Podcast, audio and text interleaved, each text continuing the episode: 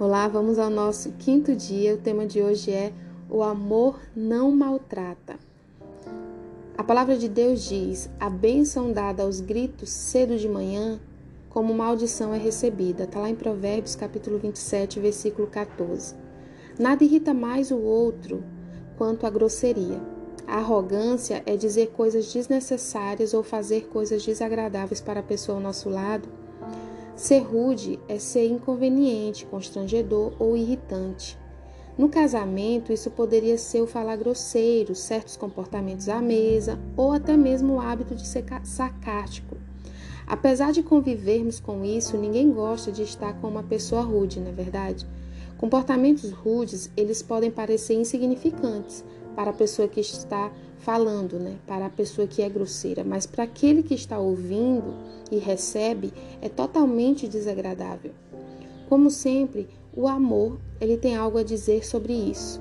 Quando um homem ele é guiado pelo amor, ele se comporta intencionalmente de forma a fazer sua esposa se sentir confortável onde estiver. Se ela deseja amá-lo, ela irá propositadamente evitar coisas que o frustram ou causam desconforto para ele. O ponto principal é que o amor verdadeiro, ele presta atenção em seu comportamento. Adotar este conceito pode trazer refrigério ao seu casamento.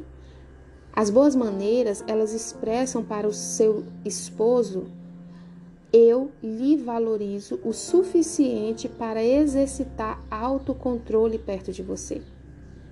Eu quero ser uma companhia agradável a você.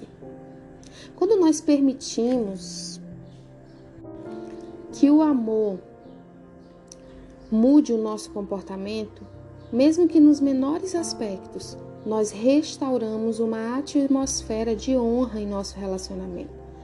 As pessoas que praticam boa etiqueta tendem a aumentar o nível de respeito no ambiente onde se encontram.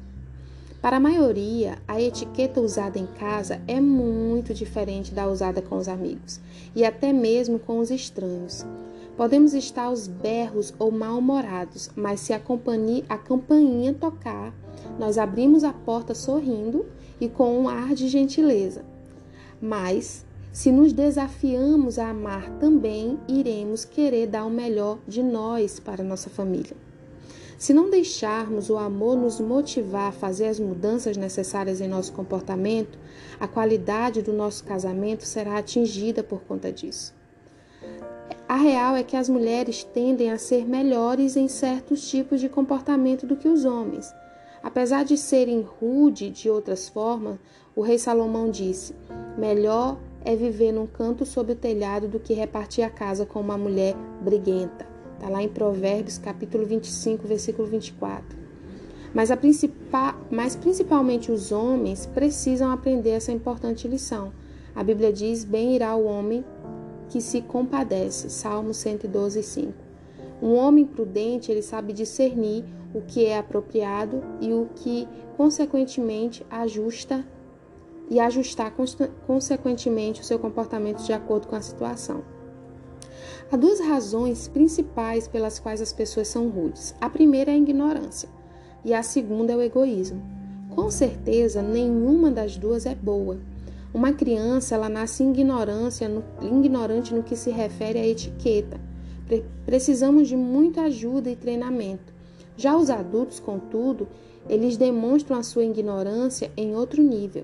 Sabemos as regras, mas podemos nos fazer de cegos sobre o que sobre o que estamos vendo e acabamos, acabamos quebrando as mesmas regras, devido ao nosso egocentrismo, não é verdade?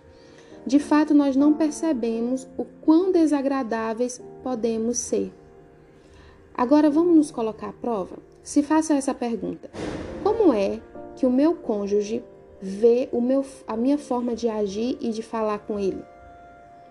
Como é que o meu comportamento afeta o senso de autoestima e de importância na vida do meu marido. O meu marido, ele diria que eu sou uma bênção? Ou eu sou condescendente? Ou eu sou constrangedora? Se você está pensando que o seu cônjuge e não você é que precisa ser trabalhado nessa área, você está provavelmente sofrendo de um caso grave de ignorância e egoísmo. Lembre-se, o amor não maltrata, mas leva você a um padrão mais elevado. É você que precisa primeiramente ser tratada. Você deseja que seu cônjuge pare de fazer coisas que lhe chateiam? Então, é hora de parar de fazer coisas que o chateiam. Você será reflexiva e amorosa o suficiente para descobrir e evitar o comportamento que torna a vida desagradável para o seu companheiro. Você aceita o desafio de ser agradável? Aqui estão três princípios norteadores para que você pratique a etiqueta em seu casamento. Primeiro, guarde a regra de ouro. Trate seu cônjuge da mesma maneira que você quer ser tratada. Lucas 6:31. Lê lá. Segundo, nada de padrões diferentes. Seja tão atenciosa com seu cônjuge quanto você é com os estranhos ou com os teus colegas. Terceiro, atenda às solicitações. Considere o que o seu marido lhe pediu para fazer ou não fazer. Se estiver em dúvida, então pergunte. Lembrando que a mudança começa em nós. Até amanhã e vamos vencer mais um dia. Fiquem na paz.